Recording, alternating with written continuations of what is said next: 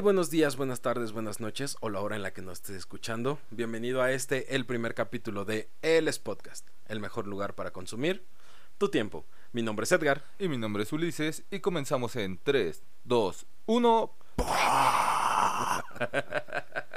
Hey, qué bueno que están aquí con nosotros en este primer capítulo. Para nosotros de verdad es un gusto poder estar conectando con ustedes a través de un micrófono en este lugar donde vamos a compartir con ustedes opiniones, experiencias de muchísimos temas que vamos a estar compartiendo y que esperamos que ustedes también quieran compartir con nosotros. El día de hoy, para comenzar, vamos a inaugurar esto con un tema que nos gusta a nosotros mucho, que nació a partir de las películas de terror, donde a veces los personajes, más que darnos miedo, pues llegan a darnos risa. Pero también recordamos que en nuestra cultura existen leyendas, existen mitos, algunos rumores urbanos, que nos hablan a nosotros de personajes que de verdad llegan a nosotros provocar tanto terror que tenemos que dormir con la cobija antifantasmas para sentirnos seguros toda la noche. Está conmigo Ulises. ¿Qué onda Edgar? ¿Cómo están? ¿Qué onda a todos ustedes? Esperemos que de verdad les guste nuestro contenido, que nos apoyen y que sigan en cada capítulo, ¿no? Y pues si no, vamos a hablar de la primera leyenda, que yo creo que esta es más conocida en todo México, todo mundo, la mayoría lo conoce, es sobre una mujer muy bella, muy hermosa, a todos nos ha dado muchos sustos en su momento, ¿no? La cual es la Llorona. Ay, güey. Ella es la que tiene más historias en toda la República, yo creo. Y pues una de las más famosas es que era una mujer muy bella, la cual no salía con cualquier hombre, porque ya estaba comprometida. Pero en ese momento encontró a su hombre con la mano de otra mujer. Entonces lo que pasa es que se va a su casa, primero mata a sus hijos y luego se suicida. La mujer se va a un lago, que es donde empieza a llorar mis hijos, mis hijos, y entonces desaparece la mujer y ya no sabe nada de ella. Y entonces es donde empieza la famosa historia de la llorona, ¿no? Donde dice que mucha gente empezó a escuchar los gritos de la mujer, ay, mis hijos, ay, mis hijos. Y esa es una de las historias pues más famosas que hay, yo creo que en la República Mexicana, ¿no? Y por ejemplo, a mí una vez, este, Historia Time, este, una vez, este, fui, una vez que fui de campo, yo me acuerdo que estaba hablando con una persona de ahí de la localidad, un campesino, y me había platicado que según la Llorona igual se presentaba a su pueblo y todo, y uno pues ya está acostumbrado a las historias, ¿no? Pero me dijo algo muy diferente, dice, aquí en el pueblo no se escucha lo que lo, lo que la gente dice, ¿no? Que empieza a llorar, empieza a gritar, ay mis hijos, ay mis hijos, sino que más bien se escuchaba el lamento de los niños cuando ella pasaba. Y yo dije, ah, sí, viejo loco. Pero para eso cuando regresé de campo, el primer día yo me acuerdo que ya era de noche, eran como las 12, me siento, me voy a poner a estudiar y en eso empiezo a escuchar de fuera un montón de, pues como lloriqueos, ¿no? De, no, no, güey. Ahí se me hizo la piel chinita, güey. La neta no tuve valor, nada más agarré la ventana como pude, la cerré, apagué las luces y abajo de mi cama, no abajo de la sábana. Ahí no te hace nada, te lo juro. Sí, güey. Mexicanismo, güey.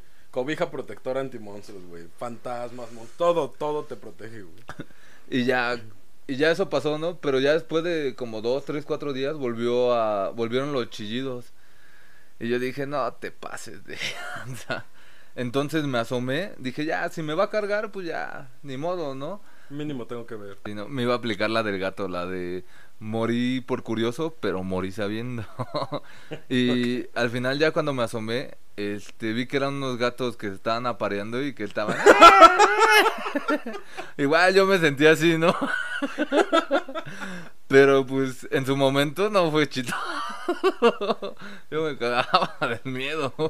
Fíjate que a mí también, o sea, creo que La Llorona es una leyenda que todos hemos escuchado en algún momento.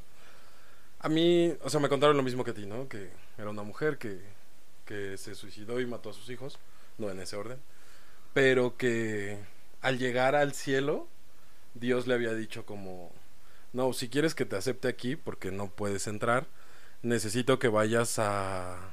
Ah, porque según esto ella había como despedazado a sus hijos o algo así. El chiste es que ella tenía que bajar a buscar todas las partes de sus hijos para poder llevarlos al cielo. Y que por eso andaba penando. Pero te digo, cada lugar donde vas cambia. Y creo que en todos lados aparece la llorona. Al menos frente a mi casa hay un parque. Y el parque tiene un laguito. Y dicen que en el lago se aparecía. Y que cuando se te ocurría cruzar el parque en las noches, te perseguía.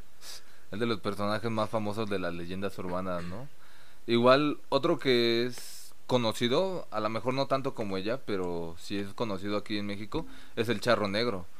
Que igual él no es una persona que haya muerto y haya jugado venganza, pero se supone que es el diablo y él te ofrece dinero a cambio del alma y normalmente cuando este desaparece es en caminos o en carreteras de pueblo. Pero imagínate, o sea, tú ir caminando, o sea, puebleando en la noche y que te salga un charro con un caballo negro, negro. Porque aparte dicen que tiene como los ojos rojos. Uno pensaría, pues está... No, pues sí me cambio de banqueta. Sí, no, no, pero... Que te ofrezca, ¿cuánto dinero quieres por tu alma? ¿Lo aceptarías? Ah, llégame al precio, carnal. A ver cuánto ofrece. Ah, hazme una buena oferta, ¿no? Igual y llegamos a un acuerdo tuyo.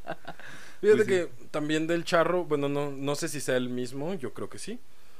Eh, había aquí en el centro decían que se te aparecía un charro. Ya sabes, principalmente a borrachos, ¿no? Que andaban por ahí en la noche. Que se te acercaba y te preguntaba como, oye, ¿me, ¿me puedes dar tu hora? Y pues tu reloj o algo, ¿no? Con que dar la hora. Ya le decías, no, pues son las once y media. Y que te contestaba, pues dichoso tú que sabes la hora de tu muerte. Y valías. Ajá, esa era otra que yo me sabía respecto a un charro.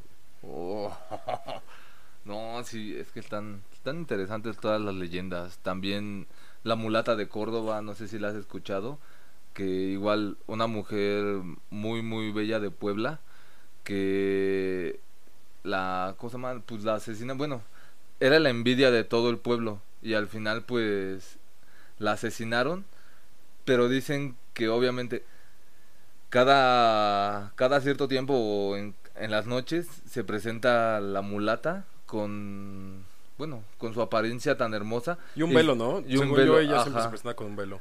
Y, pero seduce a los hombres y se los lleva para, pues, matarlos. Pero, Nada más. Nada más. Pero, o sea, es que imagínate, tú ves a una mujer muy bella en el pueblo y que te invite a algún lugar, pues dices, sí, inventado. Uno que es feo. ¿A dónde vamos? Pero, o sea, sí son. O sea, todas estas han sido un montón de leyendas de las cuales hemos visto y tienen mucho para explotar, ¿no? Como por ejemplo las películas que hemos dicho, Anabel, todas esas. Igual, otro. Otra leyenda que yo me acuerdo es la de la Pascualita. No sé si Esa- no, escuchará. esa sí no la conozco. que igual se supone que es de una hija de una señora que se llama Pascualita, ahí por la ciudad de Tlaxcala. Igual todas las historias son remotas a la época de a la época colonial. Y por ejemplo, esta se supone que la señora era la administradora de un, una tienda de vestidos de boda. Y tenía a su hija, no me acuerdo cómo se llamaba, pero lo que le pasó a ella fue que murió por la picadura de un alacrán. Entonces la mamá, en su intento desesperado por que su hija no muriera o por co- quedarse con ella, la, bueno, le hizo como una taxi, una taxidermia y la volvió el man- uno de los maniquís de la, ¿De la tienda. tienda? No, ma. Y pues como dice la historia, ¿no? Bueno, como dicen todas las leyendas, dicen que cada que en esa tienda todas las noches ven como el maniquí se mueve, empieza a observarlos y no, no, no, no, o sea, hasta se me pone la piel chinita con solo pensarlo. Imagínate que también un maniquí se te mueva enfrente, yo me cago y me salgo corriendo. No, no, no, no, no. Son son cosas que son cosas paranormales que no que no me gustaría vivir, ¿no? Claro. En su momento. Pero sí son todo son son todas leyendas que en las cuales pues yo creo que la mayoría de gente nunca ha visto, pero se tiene un gran respeto ante ellas, ¿no? Y una leyenda que sí le pasó a un primo mío, ya para terminar, fue que igual, ¿no? Dicen que al lado de su casa había un chamán, que fue el que los embrujó, ¿no? Pero ¿qué pasó? Que mi primo un día estaba solo allá en Veracruz, ¿no? Allá tiene casa y todo. Y dice que él se había terminado de bañar y saliendo del baño estaba su recámara. Pues ahí en su cama dice que había abajo de las sábanas una persona, o sea, que se veía una persona que estaba sentada en posición fetal. Y que mi primo pues dijo, no, o sea, primero como que le entró el miedo y luego le entró la curiosidad. Y dice que levantó la, la sábana y sí vio una persona en posición fetal, pero con la cara de un chivo. Que para eso, que para esa explicación se supone que ahí en el pueblo un chivo representa el diablo. O sea, imagínate, desde ahí dice que, o sea, como son como dos casitas, está grande su terreno, pues se bajó y se fue a donde está la cocina y todo eso, y también hay cuarto de, de huéspedes y todo. Pues dice que, o sea, él ya estaba en otro, en una de esas recámaras y todo, y que nada más vio como el, el chivo estaba enfrente de él, ¿no? O sea, él estaba acostado y el chivo estaba enfrente de él viéndolo, o sea, la, la silueta de una persona, pero la cara diferente, o sea, con cuernos y todo. Dice mi primo que de ahí se salió y ya no volvió hasta la mañana. Y ya después de unos días fueron con un chamán y le dijeron, sí, es que te embrujaron y todo. Y por eso se estaba presentando el demonio. Pero no, o sea, fue uno de los relatos más cercanos que he tenido con un ser paranormal, ¿no? Lo de mi primo. Y solo de contarlo hasta se me pone la piel de gallina también. Pues fíjate que justo de eso, o sea, leyendas yo sí escuchaba, pero yo recuerdo más a mi abuela contarnos sobre dos familiares, o sea, que también son familiares míos, que eran su tía, que era su madrina, y su abuela. Y son casos muy contrarios. Su abuela se supone, ellas vienen de un pueblo de Guanajuato, se llama Charcas, y se supone que su abuela era una mujer que tenía pacto con el diablo y lo alimentaba en un pozo. O sea, preparaba grandes cantidades de comida y le llevaba de comer al pozo y le confeccionaba ropa y así. O sea, era tenía un pacto y era muy devota. Y pues sí dicen que ella tenía como poderes, por decirlo así. O sea, en ese tiempo para moverte de un pueblo a otro pues necesitabas tomar un camión y en esos lugares solamente salía un camión. O sea, si no te subías a ese camión, ya no ibas. Y si en el otro pueblo no lo tomabas, pues no regresabas. Y dicen que ella en la mañana no tomaba el camión y cuando todos llegaban al otro pueblo, ahí la veían comprando y así. Todos se subían al camión de regreso, ella no. Y cuando llegaban al pueblo, ella ya estaba por acá, preparando sus cosas. Y lo más extraño, pues ya sabes que siempre un pacto con el diablo tiene un mal final, ¿no? O sea, tienes que pagarle algo y ese algo es tu alma y dicen que lo que sería mi tatarabuela, eh, la noche que murió, se incendió su casa y que se escuchaba como ella estaba adentro forcejeando con alguien que no la dejó salir del incendio. Obviamente ya cuando apagaron el incendio y todo, solo la encontraron a ella. Sí.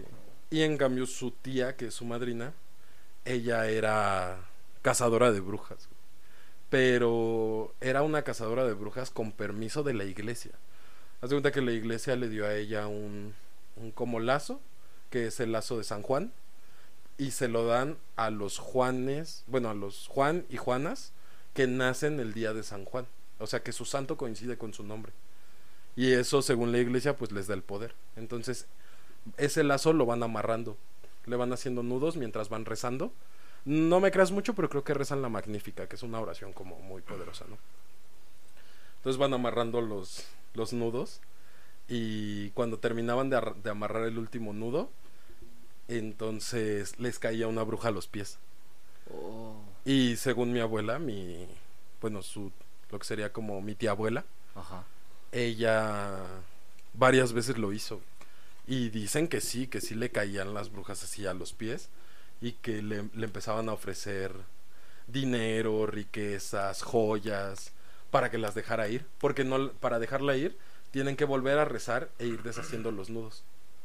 Y sí, dicen que quemó varias, o sea que porque de plano pues como las brujas pueden volar, le caían hacia los pies de que las amarraba. Oh. Y en el pueblo quemaron a varias brujas. Y así, se supone que ya sí tienen como una vista muy clara de las brujas, que son mujeres que se quitan los ojos y las piernas en la noche. Incluso allá, por ejemplo, las leyendas dicen que algunos hombres encontraron a...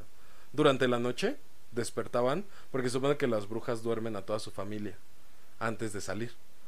Y que durante la noche algunos hombres despertaban y encontraban las piernas y los ojos de sus esposas. De que eran brujas. Oh, no sí, la verdad, es, esas son como las historias que a mí me... Y también, o sea, a mí sí me ponían la, la piel de... Qué bonitas historias, ¿eh? Ya sé.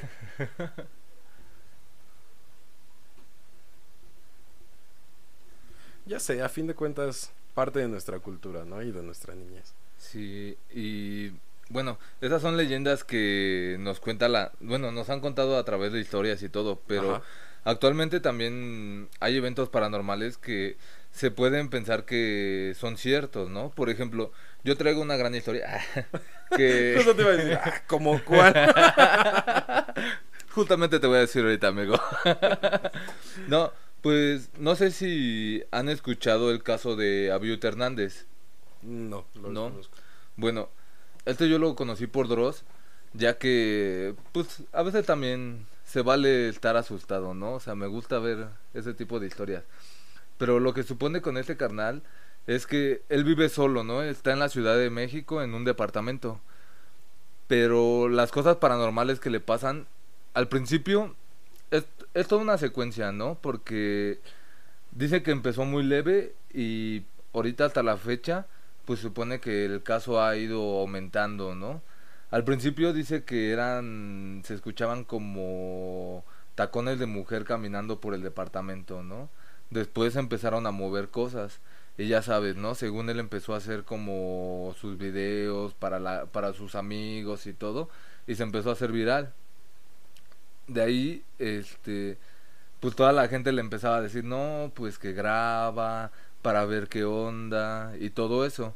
Entonces empezaron a, suscitar, a suscitarse más, más elementos paranormales, ¿no? Por ejemplo, hubo un momento en donde se escuchaban los tacones de la mujer. Ah, porque todo esto ya lo empezaba a grabar, ¿no? Se escuchaban los tacones de la mujer en su cuarto y él fue corriendo. ¿Qué pasa para esto? No hay nadie, él revisa su cuarto, da una vuelta y está un oso de peluche, así con la cabeza hacia abajo. Vuelve a regresar la toma y de repente ves al osito de peluche con la cabeza hacia arriba y dices, ah, cabrón. Y ya no, y entonces el, este chavo según está muy asustado. Después pasa un, un elemento en donde según unos pájaros están re- repapaloteando por todo el departamento. O sea, están haciendo como una danza muy extraña para él. Este, se empieza a mover un costal de box que tiene, una guitarra. O sea, son muchas cosas que dices, oye carnal, pues ya múdate, ¿no? O sea, ¿Qué haces ahí? y ya también te explica que según el fantasma lo ha venido siguiendo desde que se fue de vacaciones a Islas Mujeres, creo todo eso. Pero, ah, todo tiene un pero en esta vida. ah. Y se supone que todo lo que ha hecho también es este pues adrede, ¿no? Porque checas el perfil de este carnal y él, y él ha estudiado neuromarketing. O sea, él ya sabe cómo meterse a la mente de las personas. Y entonces ya empiezas a ver los videos y, por ejemplo, uno de los artefactos que más daba miedo en ese momento era una campanita de viento, ¿no? Que de la nada se podía... que de la nada se movía. Pero entonces tú ves los videos y nada más está enfocando la campanita, pero desde otro ángulo pueden estar con un ventilador acá soplando y entonces, porque no se ve que se mueva tan exageradamente, nada, se ve que sí hay viento. Después deja una grabación en la cual, pues, según va a, a tener evidencia de todos los eventos y se ve cómo se mueve una guitarra, cómo se cae un libro, cómo se mueve el, el costal de box. Pero para este video dice que lo dejó como nueve horas. Pero ningún, tele, ningún teléfono o ninguna cámara profesional dura, ma- este, graba más de 5 o 6 horas aproximadamente. Y los que graban más horas son las cámaras ya de vigilancia. Pero ¿qué pasa con esto? Que tú cuando ves que se mueve la guitarra o cuando se empieza a mover el costal, se empieza a desenfocar. Y te das cuenta que entonces dice, ah, cabrón, pues se supone que las cámaras de seguridad están hechas para estar constantemente viendo todo el movimiento, o sea, esas no se desenfocan. Entonces ya te empiezas a dar cuenta como que dices, ah, bueno, entonces este chavo empezó a editar los videos. Y sí, porque ves casi todos los videos y son una son de baja calidad, o sea, son super editables. El único video que está en, en alta calidad es en el de los pájaros que te digo que están repapaloteando. Pero, o sea, te pones a investigar un poquito más y se supone que ese es el comportamiento natural de las golondrinas, güey, para comer insectos. O sea, empiezan a volar en círculos, a dar vueltas y todo, pero están, están cazando mosquitos y todo para comer. Entonces, o sea, sí te deja muy picado el caso de este carnal, pero ya cuando lo vas llevando a fondo, a fondo, a fondo, te das cuenta que, pues, a lo mejor el carnal lo, lo manipuló todo, ¿no? Y no está mal, ¿no? Pues él estudió esto, tampoco es para que para que me lo linchen, ¿no? Tampoco es para que me lo linchen. Pero sí sí se me hizo una una historia muy destacable, ¿no? O sea, porque lo llevó poco a poco, o sea, fue casi un año, pero hizo desde lo más simple hasta, o sea, ya me va a cargar, o sea, ya valí, amigos. Claro que si eres alguien que no le da dos pensadas a las cosas, te lo vas creyendo como de, no puede ser, este güey ha sido seguido por un demonio. Y, claro, y te da miedo que te pase a ti, ese es el problema. o sea, pues, también... Mira, como entretenimiento no creo que tenga nada de malo lo que él está haciendo. Y si es real, pues pobre. Sí. Aunque rece mucho. sí, ¿no? Y si no fue real, pues tampoco que la gente se enoje, ¿no? Pero algo más importante, tampoco se... ¿Cómo se llama? tampoco se encierren tanto en lo que me va a pasar a mí o porque es que eso, eso, justo es parte de lo que él está haciendo no el, el, contenido que él está dando es para gente que es susceptible a temas como este si yo soy alguien que cree y que de verdad cree mucho o sea yo empiezo a ver eso y lo primero que voy a pensar es que sí que sí hay un fantasma que sí hay un demonio que sí hay un espíritu que hay algo que lo está persiguiendo y que va aumentando no como por ejemplo cuando la gente escuchaba La mano peluda de Juan Ramón. Muy buen Era un programazo y que en muchos casos estaban súper construidos. El más famoso y el que todo el mundo conoce es el de Josué, ¿no? Que fue un caso construido igual, desde lo más mínimo que era cuando él hacía cositas hasta lo máximo que era cuando ya él tenía pactos muy fuertes y vínculos y que lo tuvieron que salvar una parte de la religión y cosas así, o sea, es, es justo lo que te digo, ¿no? Alguien que es susceptible a este tipo de temas, tú los empiezas a escuchar y es como de, oh, sí, sí puede pasar. En cambio, si eres alguien que de verdad no cree, pues no. O sea, por ejemplo, eh, una vez, la vez que fuimos a Texcoco, Ajá. ¿no? Para quien nos está escuchando, que no nos conozca, una vez salimos a un viajecito a Texcoco con unos amigos y nos quedamos en una casa que nunca se nos dijo que estaba embrujada. Hasta que ya estábamos ahí y dentro de las personas que estábamos ahí estaban los que no creían para nada, los que estamos abiertos a que pasen cosas que no podemos explicar y los que de plano creen que sí existen y que están presentes y que todo el tiempo son. No diremos quién es quién, ¿no? Por favor. Pero durante la noche sí llegamos a ver cosas que no eran tan normales, cosas que pudieron llegar a asustarnos, cosas que no dijimos en el momento por no ni espantar a alguien ni quedar mal con otra persona porque creyeran que estábamos viendo cosas que no existían, pero que cuando en la mañana lo platicamos, o sea, no era algo que habíamos visto solo una persona, no era un evento aislado, era algo que habíamos estado viendo las tres personas que estábamos ahí y bueno, porque las otras personas no estaban justo en esa habitación, pero las personas que estábamos ahí, que estábamos viendo y que sí estaba pasando, y que no quisimos decir nada simplemente por no espantar a las otras personas que estaban ahí. Pero, pues es justo eso. La persona que no creía nada, aunque llegó a ver algo, pues no, siempre le encontró una explicación lógica.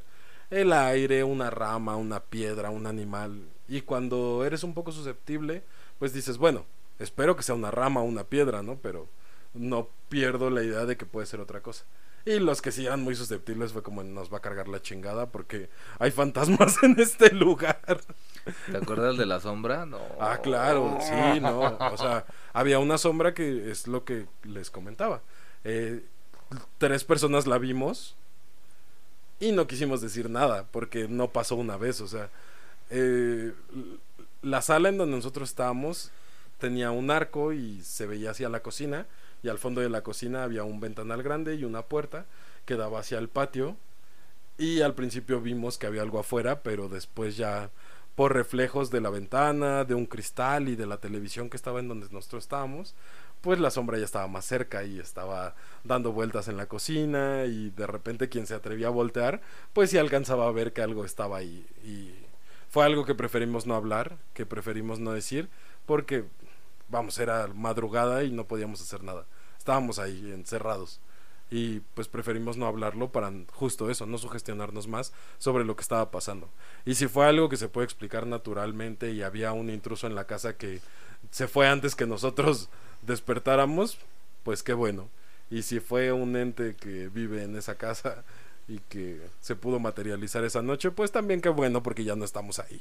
Pero sí, justo, justo eso es un ejemplo de que las personas que pueden llegar a creer o que creen mucho son más fáciles de engañar. Y si esta persona que tú comentas, ese es su trabajo, su contenido, su juego, el hecho de ir creando situaciones en las que una persona que llega a creer puede envolverse, pues lo está haciendo muy bien. Sí, como dices, nada más no se sugestione, ¿no? O sea, puede, no puede pasar, uno no sabe, pero lo más importante yo creo, no te sugestiones, porque si no, ahí sí ya pierdes. Ahí empieza a ver más cosas. Ajá. O sea, empieza a ver más cosas y a crear cosas paranormales dentro de cosas normales, ¿no?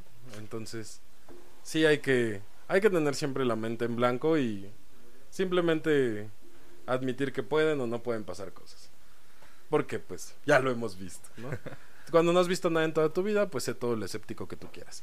Cuando ya has visto dos, tres cosas, pues sí puedes darte el lujo de pensar que algo paranormal o sobrenatural está pasando en donde tú estás.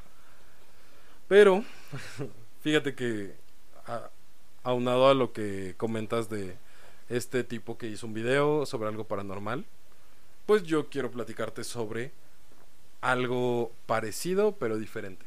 ¿Parecido en qué sentido? En que son videos. Ok pero diferente en que no son paranormales. Es una situación completamente normal. Es una situación que tú podrías grabar, que yo podría grabar, que incluso se graba mucho y que hay gente que disfruta verlo, que es gente que se graba comiendo. Pero en especial hay un video de una chica que su canal se llama Katy Job. Esta chica comienza a subir videos, no tiene muchos, tiene como 20, donde sube videos comiendo pero comiendo cantidades enormes. O sea, tú y yo somos buen, de buen diente. Ajá. Y yo creo que podríamos comernos la mitad entre los dos ah, de lo que ella se está comiendo. lo raro aquí es que ella no habla. Se, la cámara le está grabando la mesa de comida y la está grabando de la nariz para abajo. Cuando la cámara sube un poquito más, te das cuenta que ella tiene los ojos vendados y ah, es una, sí, claro, desde que va por ahí, ¿no? Ajá. Y toda la comida que ella está ingiriendo es comida de origen marino, son camarones, pulpos, almejas. ¿Es de Japón? No, no, no, no, es de Estados Unidos. Ah, ok. Y arroz, así. Y come muchísimo, o sea, muchísimo. Se come. Y lo peor aquí es que, bueno, tal vez puedan decir, bueno, es que se es tradición, ¿no? Pero la mayoría de las cosas se las come crudas. Bueno, no la mayoría, todo se lo come crudo. Así todo se lo ah. está comiendo crudo. Camarones, pulpo, almejas. El arroz pues sí está cocido. Y tiene unas salsas que es como un kilo de hierbas con aceite. Y se lo come así. No usa cubiertos. Entonces así agarra pedazos de comida, los remoja y se los come. Hay otros videos donde se come como 5 kilos de salmón, así. Y lo peor es que ni siquiera está cortado, o sea, son los trozos de salmón y ella los destroza así con las manos, los sumerge y se los come. Hasta ahí tú dirías, bueno, es una chica queriendo llamar la atención, está haciendo videos comiendo comida cruda y cero problemas. Es un poco traumatizante, ¿no? Eh, sí, o sea, cuando lo ves es grotesco, es un poco grotesco. Ajá. Pero aquí empieza el terror. bueno. Ajá, aquí empieza el terror, que es cuando la gente se empieza a dar cuenta que los videos que ella graba pareciera que están siendo grabados por otra persona. Entonces le preguntan, oye, ¿quién te graba? Y ella nunca habla. Siempre lo que contesta, lo contesta... Te va apareciendo el texto en el video. Sí, no, nunca escucha su voz. Y entonces ella empieza a decir así como, este, no, nadie me graba, yo me grabo sola. Y si como así es porque he comido así desde pequeña y porque mi metabolismo me lo permite. Y así, ¿no? Pero a pesar de las grandes cantidades de comida que ella ingiere, empiezas a ver cómo a lo largo de sus videos empieza a bajar de peso. Y de por sí al principio es delgada, pero después empieza a quedar en huesos. Y empiezas a ver cómo empieza a tener moretones en los brazos, en las muñecas, en el labio. Cabrón. Hay un video en el que a media comida se le revienta un diente, se le parte un diente en dos y ella se lo saca, lo muestra a la cámara y sigue comiendo. Ah. Sigue comiendo, sigue comiendo. Y entonces la gente decía como, ¿qué te tiene que estar pasando para que romperte un diente comiendo no te haga detenerte? Y entonces empezaron a prestarle más atención a los videos y empezaron a notar que hay partes de los videos en donde se escuchaba la respiración de otra persona. O sea, ella estaba comiendo y se escuchaban los ruidos de que estaba comiendo y se escuchaba como otra persona al lado de la cámara que respiraba como... Entonces la gente decía como, oye, esa respiración no es de ella. ¿Qué está pasando, no? Y le, le empezaron a preguntar, oye, ¿hay alguien lastimándote? ¿Hay alguien que te esté haciendo algo? Y ella contestaba, no, es ridículo que piensen que me tienen raptada y cosas así. Entonces empezaron como a subirle el volumen a sus videos y encontraron que entre comida, entre bocados, haz de cuenta que se escuchaba un... Y de repente le hacía, help, help. O sea, ella decía, ayúdenme o ayuda eh, mientras comía, como susurrándolo. Y después empezaron a ver que se añadía una voz igual susurrando que le decía, apúrate, come más rápido, más rápido. Y ella le, le hacía como, no puedo, no puedo, ¿no? Y, y le... Después poniendo más atención, se veía como le pateaban la mesa. O sea, no sé si se la pateaban, la empujaban. El chiste es que le movían la mesa como para que le pegara, para que se apurara. Y entonces en cuanto ella sentía eso, se ve como empieza a comer mucho más rápido y se empieza a comer los camarones, el pulpo y todo a puños así los puños y los metía así la mano en la salsa y se metía toda la boca y seguía comiendo desesperadamente. Entonces empezaron a hacer muchas teorías de lo que le llamaron el caso de, de Katy o Katie Jupp Sobre que era una chica que estaba raptada por la y que estaba vendada y que la maltrataban, que la obligaban a comer esas grandes cantidades de comida y que al parecer no le daban más de comer y que por eso comía con tal desesperación. O sea, se empezaron a crear teorías de lo que le estaba pasando. Y ella sí, ¿no? Decía como de, no, no, ¿cómo creen? Pero te digo, todo en texto, todo en texto. Y ya sabes, las personas que ponen demasiada atención y que se empezaron a interesar en el caso de, de esta chica, se dieron cuenta que en un texto que al parecer ella escribía, hay una parte donde empieza a meter mayúsculas con minúsculas. Y pues no sé si tú sabes, pero ese es como un tipo de código para mandar un mensaje. Y cuando juntabas las mayúsculas, decían help y decían SOS. O sea, decían que era una forma en la que ella estaba tratando de pedir ayuda porque lo más probable era que estuviera raptada, que la estuvieran maltratando y que la estuvieran obligando a comer grandes cantidades de comida frente a una cámara. Hay videos donde se ve que hace arcadas como de vómito y cortan el video así, o sea, tienes que ser muy minucioso, ¿no? Para, para ver cuando el video se corta y regresa y ella tiene que seguir comiendo, comiendo. O sea, incluso llegas a pensar que la chica vomitaba de tanto comer y la obligaban a seguir comiendo después de vomitar. Entonces, este, al final, eh, el último video que tiene, tiene una leyenda donde dice que ella ama la comida y que después de ese bocado ella podría morir en paz. Entonces no se sabe si si fue real, si no fue real, si ella creó ese juego o si fue incluso algo como sarcástico de sus captores el hecho de decir después de esto la vamos a matar. Entonces ese caso está como muy interesante y hay muchos youtubers que quisieron, o sea, hicieron de este caso algo en lo que ellos no quiero decir que se aprovecharon, pero empezaron a pedir como ayuda para saber si en las regiones de en algunas regiones de Estados Unidos había reportes de chicas desaparecidas y sí mucha gente mandó como pues está esta chica, está esta chica y comparaban las fotos de las chicas, pues ahí daba otra cosa, con lo poco que podías ver de de Katy. O sea, que era los labios, el cuello y las clavículas. Y decían como de, no, bueno, es que esta chica tiene doble hoyuelo y Katy no. Es que esta chica tiene lunares y Katy no los tiene. Es que Katy tiene este lunar, pero esta chica no los tiene. Y entonces, hasta el momento, hasta donde yo sé, no se ha descubierto si era una chica desaparecida, si la tenían secuestrada, si fue un juego de ella. Y solo quedan teorías. Hay quien dice que sí la secuestraron, quien dice que la secuestraban y la maltrataban y la obligaban a comer quien dice que la estaban buscando, que no la estaban buscando, que ya saben quién es, que no saben quién es. Hay quien dice que todo esto fue un juego que ella creó para ganar muchísimos suscriptores, porque a pesar de que su canal tiene muy pocos videos, tiene, creo, como 800 mil suscriptores.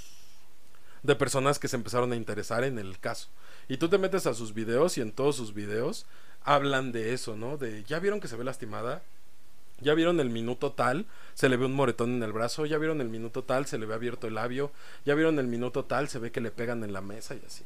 Entonces lo que te digo, este video tal vez no es algo creado paranormal, al contrario es algo muy humano, pero también te llena de terror. Y cuando los ves, tú puedes al principio decir, ah, esto es grotesco, ¿cómo come?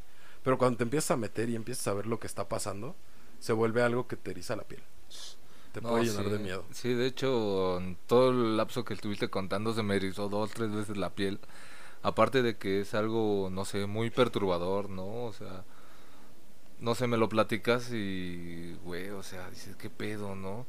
También, tanto que estamos hablando de leyendas y seres eh, paranormales, pero luego te das cuenta que también del que más hay que temer es del humano, ¿no? O sea, Claro. güey, no mames, eso sí...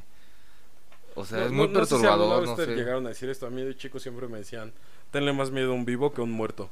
Esa gran frase, tenle más miedo a un vivo que a un muerto.